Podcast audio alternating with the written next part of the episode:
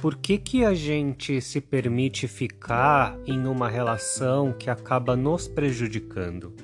Para mim, uma das respostas é de que é difícil a gente entender que nós cometemos um erro, mas eu não tô colocando a culpa em você que acabou entrando em uma relação prejudicial.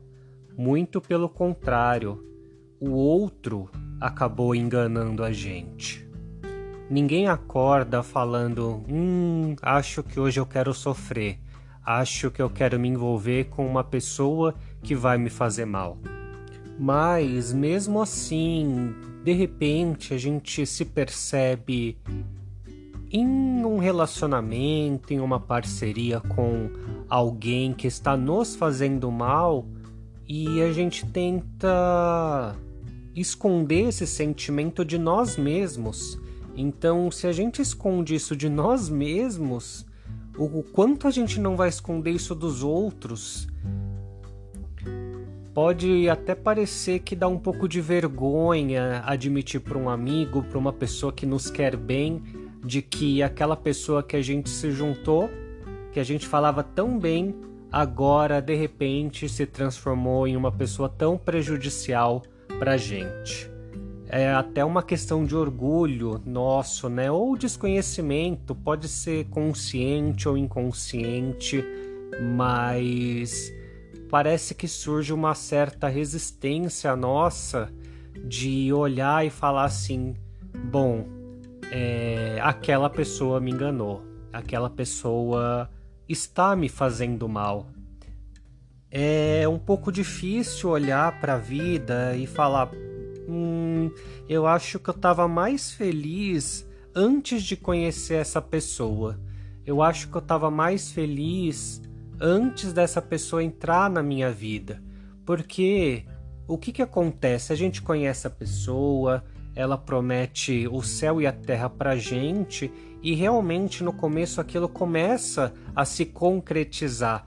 A gente tem uma sensação de pertencimento, a gente tem uma sensação de que aquela pessoa está nos fazendo bem e de repente vem coisas que nos incomodam mais, a gente tenta relevar, falando: ah, é, essa pessoa é assim mesmo, ah, ela bebe de vez em quando um pouco a mais, ou ah, é, não tem problema, né? Ela xingar ou falar alto comigo, né? Só que o desrespeito aos poucos vai aumentando e porque a gente gosta daquela pessoa, talvez a gente tente não colocar limites nela, né? Então aí entra um pouco de amor próprio.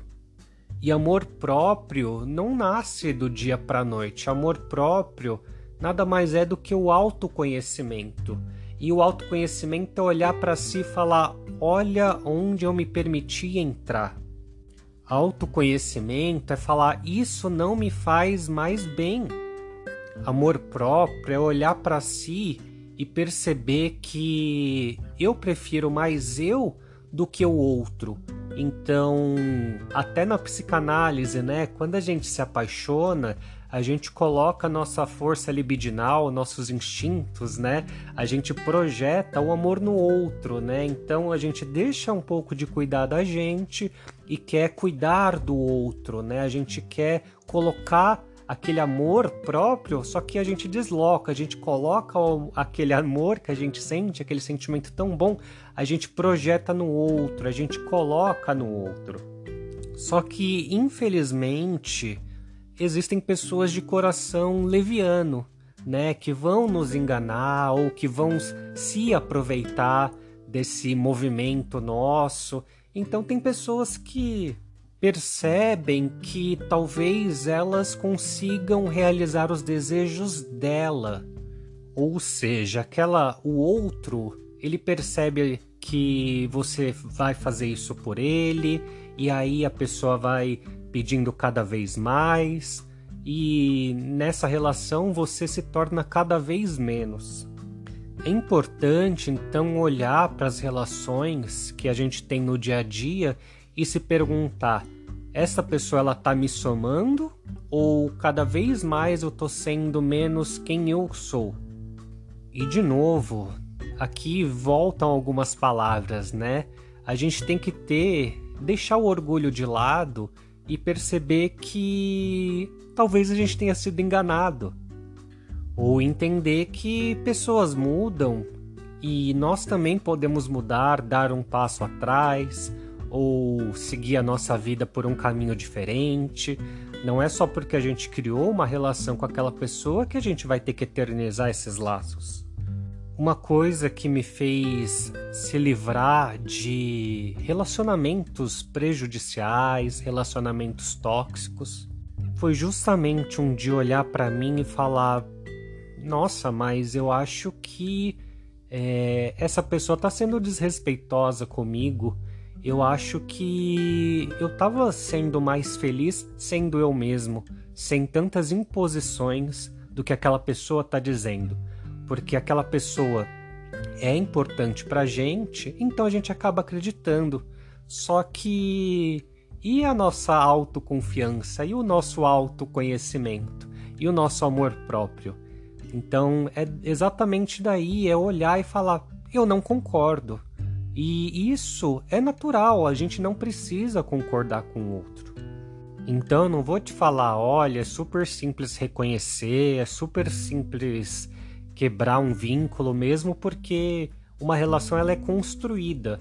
Só que é difícil a gente olhar e falar, peraí, mas o que é que foi construído nesse momento? Mas é possível, né? É necessário. Isso faz parte do nosso amor próprio, da nossa pequena felicidade. Então, outra coisa que me fez olhar para essas relações prejudiciais é parar e pensar: nossa, olha o meu tempo de vida, né? Por quanto tempo eu ainda quero continuar vivendo dessa maneira? Porque para mim a vida ela passa tão rápido, ela é tão sagrada. Será que eu preciso mesmo ter alguém na minha vida que tá fazendo da minha vida algo pior? Então, esse foi, isso foi algo né, que me fez quebrar algumas relações abusivas ao longo da minha vida. Mas o primeiro passo, claro, é reconhecer, né? Então eu espero que isso tenha te tocado de alguma forma, lembrando sobre algumas palavras-chave, né? Às vezes a gente tem que olhar para si, né? Um pouco do será que eu tô mentindo para mim mesmo? Será que eu tô sendo orgulhoso? Será que eu não eu sou cabeçadora, não quero reconhecer? Ou ah, será que eu vou tô aqui acreditando na mudança do outro, mas na verdade eu sei que o outro não vai mudar e eu tô com medo de ficar sozinho, tô com medo de ficar sozinha.